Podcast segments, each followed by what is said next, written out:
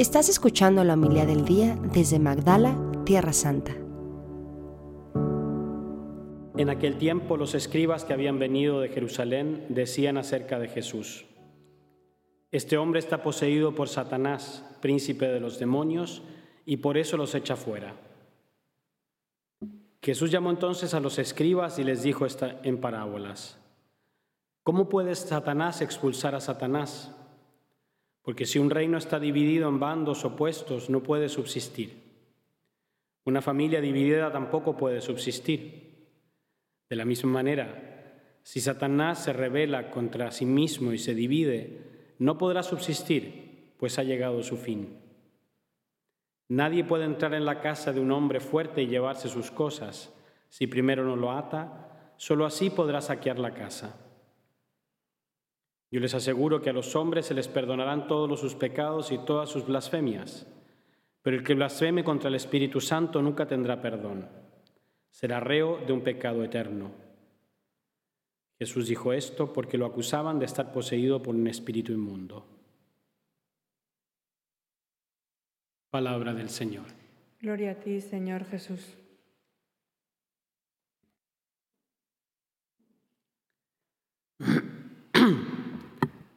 El Evangelio de hoy tiene una,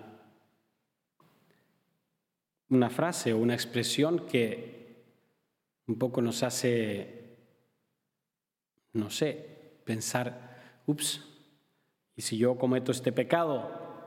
¿No? Para que Jesús diga que blasfemar contra el Espíritu Santo no tiene perdón, eh, debe ser algo muy grave. Pero no se trata aquí de un pecado, una categoría de pecado particular, ¿no? que, que Dios no lo perdona porque es tan grave que no te perdono. No, sabemos que Dios perdona siempre, perdona todo. Siempre y todo. Entonces, ¿qué es lo que es este pecado, esta blasfemia contra el Espíritu Santo? El ejemplo de David, que sé que el padre Juan ha estado comentando su vida toda la semana pasada, entonces no los voy a cortar la serie, algo voy a hablar de David. El ejemplo de David, que ya finalmente, obviamente las lecturas de la liturgia nos cortan mucho, así que yo espero que en casa se hayan tomado la molestia de leer todo el, el texto de Samuel, toda la historia, y es varias acontecimientos que van sucediendo, sucediendo. No fue fácil para David llegar a ser rey. Este rey que dice el Salmo, encontrado a David mi servidor. Más adelante dirá otro que David era un hombre según el corazón de Dios. Y no les quiero hacer spoiler, pero David no es que era un santito. Metió el remo y lo metió fuerte y cometió pecados gravísimos. Sin embargo, era un hombre según el corazón de Dios. Entonces, por eso digo, no es no se trata de un pecado así en particular que es tan grave que Dios no lo perdona, porque te cierro un portazo y ya no quiero saber más contigo. Creo que la blasfemia contra el Espíritu Santo es cerrarme al actuar de Dios. Termina la lectura de hoy diciendo que David se hacía cada vez más poderoso y el Señor estaba con él. David, a pesar de sus mil pecados y sus... De hecho, Dios le dirá, tú no puedes construir un templo porque las manos manchadas de sangre las tienes, y será Salomón quien construye el templo. Pero David estaba en la presencia de Dios. Y cuando se equivocaba, se humillaba. Entraba en la presencia de Dios y decía, Señor, perdóname, mi pecado es grande. Y Dios lo perdona. Entonces, este pecado es cerrarme. Y eso es lo que le acusa Jesús a los fariseos. No son capaces de ver la acción de Dios en mí. Tanto así que tergiversan todo y lo acusan de estar actuar en nombre del demonio. Entonces a veces nos puede pasar que nos vamos cerrando tanto en nuestra visión, en nuestros criterios, que no logramos ver el bien que hay en el actuar de otro o el bien que Dios hace en nosotros. ¿Y cuántas personas? No, Dios no me puede perdonar.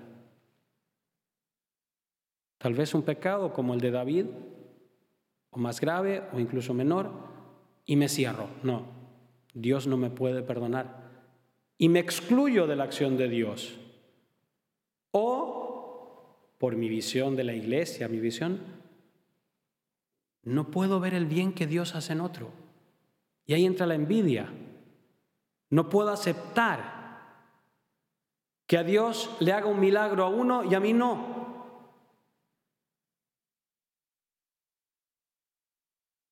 Y entra ahí la maldicencia, ¿no? La crítica, el orgullo, hasta casi querer hacer el mal al otro, la difamación, la calumnia, y me voy cerrando poco a poco, me voy cerrando, ya no estoy en la presencia de Dios.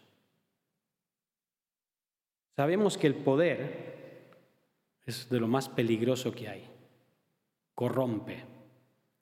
Y tal vez eso le pasó a David en un momento, pero siguió en la presencia de Dios y eso lo evitó de los peligros. Entonces la invitación es eso,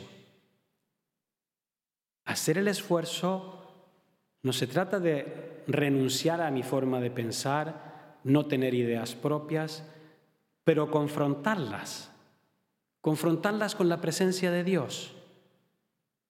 ¿Qué me dice Dios de este evento en mi vida que me duele tanto? ¿Qué me dice Dios de lo que sucede en mi país, en mi casa, en mi familia? ¿Qué me dice Dios de lo que sucede en las personas que me rodean? Que a veces me duele. Y claro que un poquito de envidia a veces nos da cuando, entre comillas, Dios favorece a uno y porque a Él sí y a mí no. ¿No? ¿O porque a mí me sucede esto y no le sucede al del lado? Bueno, eso lo dejamos al misterio de la providencia y del el actuar de Dios en esta vida. Y nos puede venir esa tentación. Bueno, ¿cómo, cómo reacciono ante esa tentación? ¿La desecho como obra del demonio o me dejo llevar con ella, por ella? Entonces, para llegar a esta blasfemia del Espíritu Santo, como les decía, no es una caída de un momento de debilidad, de un momento de oscuridad y que después me levanto porque sé que Dios me pregunta. Es un proceso que va poco a poco, que me voy poniendo como una costra, como una caparazón, y me voy cerrando, me voy cerrando y comienzo a caminar al margen de Dios, separado de Dios, incluso contra Dios. Porque Dios no, no me, no, no trabaja, no, no, hace lo que yo quiero. Y también conocemos gente que, que está totalmente enojada contra Dios, contra la iglesia, contra todo lo que sea acción de Dios en la vida. Como digo, eso se llega poco a poco, poco a poco, con mis opciones de cada día, de caminar o no caminar en la presencia de Dios. En esta, les decía al inicio, en esta semana de la unidad de los cristianos, cuánta división, cuánta división, porque eso algunos teólogos dicen que el pecado de cisma, ¿no? de división dentro de la iglesia, es una de estas blasfemias contra el Espíritu Santo. Cuánta división hay en nuestras familias, hay en nuestras sociedades, hay en la iglesia, por desgracia, por alejarnos de la palabra de Dios, por alejarnos del pensar de Dios y obrar según mis criterios propios, según mis ideas propias, sin confrontarlas con Dios. Pidamos a María, Madre de la Unidad, que nos acompañe, que nos ayude a caminar como David, siempre en la presencia de Dios, descubriendo su actuar en nosotros y en los demás. Así sea. Muchas gracias por escucharnos. Si quieres conocer más acerca de Magdala, síguenos en YouTube y Facebook.